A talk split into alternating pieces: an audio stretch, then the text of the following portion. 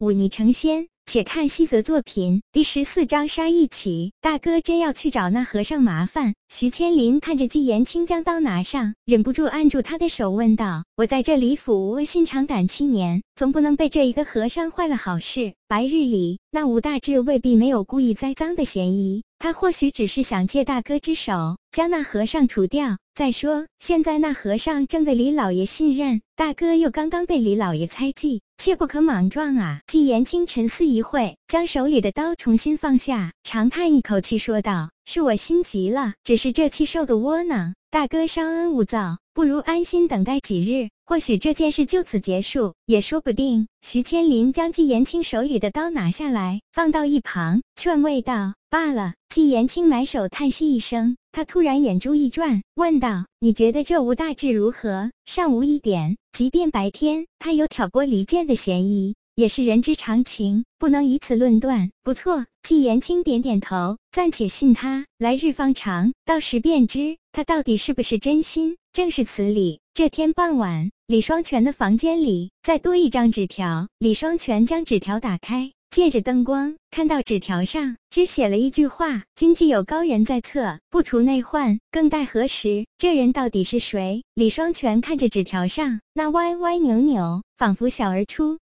学一般的丑字，紧皱眉头。不除内患，更待何时？李双全踌躇良久，终于还是长叹一口气：“罢了，季老弟，这次对你不住。”晚饭时候，李老爷难得的出了大门，他身边不带一个护卫，只叫了那名叫做无相的和尚。季延青看在眼里，忍不住重重的捏了捏拳头。尽管听了徐千林的劝慰，没有去找那和尚麻烦，但白日里白冷泽的话，却像锥子一般句句刺在他的。心上宝库位置还没找到，若是那和尚得了李老爷信任，自己要想打探宝库下落，更是千难万难。难道还要再等七年？他的心中燃着一团火，将他烧得好不难受。大师，你一定要再帮我一次，我家中出了内鬼，有人想要篡夺我的家产，还请大师再出手一次，事后我必有重谢。那人是谁？无相大师脸色平静地问道。内院的护院纪延青。即是李老爷家中事，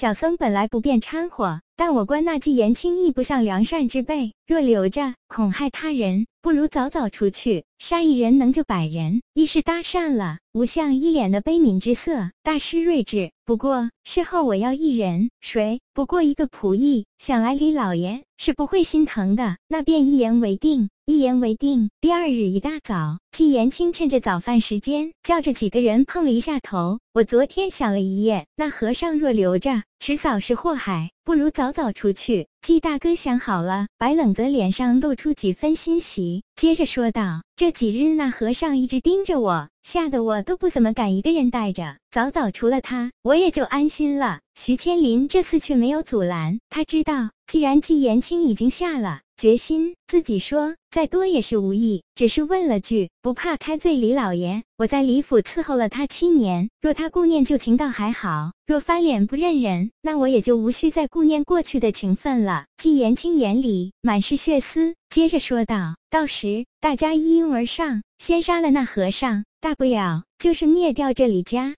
那些护卫若有谁反对，一定杀了。到时。”大家坐拥李家庞大的家产，天下尽可去得。好，唐杜站起身来，拍了拍胸膛，老子早就受够了这些鸟气，大丈夫就应该行事果断，老子干了。一旁的田杜里用阴雾的眸子看了白冷泽一眼，说道：“就怕到时候有人不敢，坏了好事。你什么意思？”白冷泽站起身来，指着田杜里说道：“少瞧不起人，大不了。”到时候我第一个上。好，田杜里也站起身来，跟白冷泽对视着说道：“我倒要看看你敢还是不敢。”好了，季言青双手一按，自家兄弟何必如此？他看了看白冷泽，略一沉思，说道：“吴小弟武艺差一些，但那和尚对你似乎另有所图，当不会伤你性命。到时你便第一个出手，如何？”白冷泽心里冷笑，却一脸豪爽地说道。季大哥放心，是为知己者死，小子绝不辱命。他将一把匕首扔给白冷泽，脸上带着关心说道：“还是小心为上。”和，时动手，便定在金叶子时跟几个人分开。白冷泽径直去了苏小环那里。他去的时候，苏小环已经吃过早饭，刚好没事。虽然她身为大小姐的侍女，但是却毕竟与其他仆人身份不同。大小姐是她看着长大，而且她又没有嫁人，常年住在这里府中，两人关系自然亲密。大小姐平日里都是指使那些男仆，对苏小环却是很敬重，甚至有时候闹情绪还会。朝他撒娇，这样的关系已经脱离主仆，倒是有些类似于长辈和闺蜜了。所以苏小环的自由时间很多。小环姐，白冷泽看着在做着女红的苏小环，走上前去笑了笑，说道：“小环姐，可不可以帮我一个忙？这个时间怎么有空过来？”苏小环抬起头来，脸上满是柔和的笑意，说吧，要我做什么？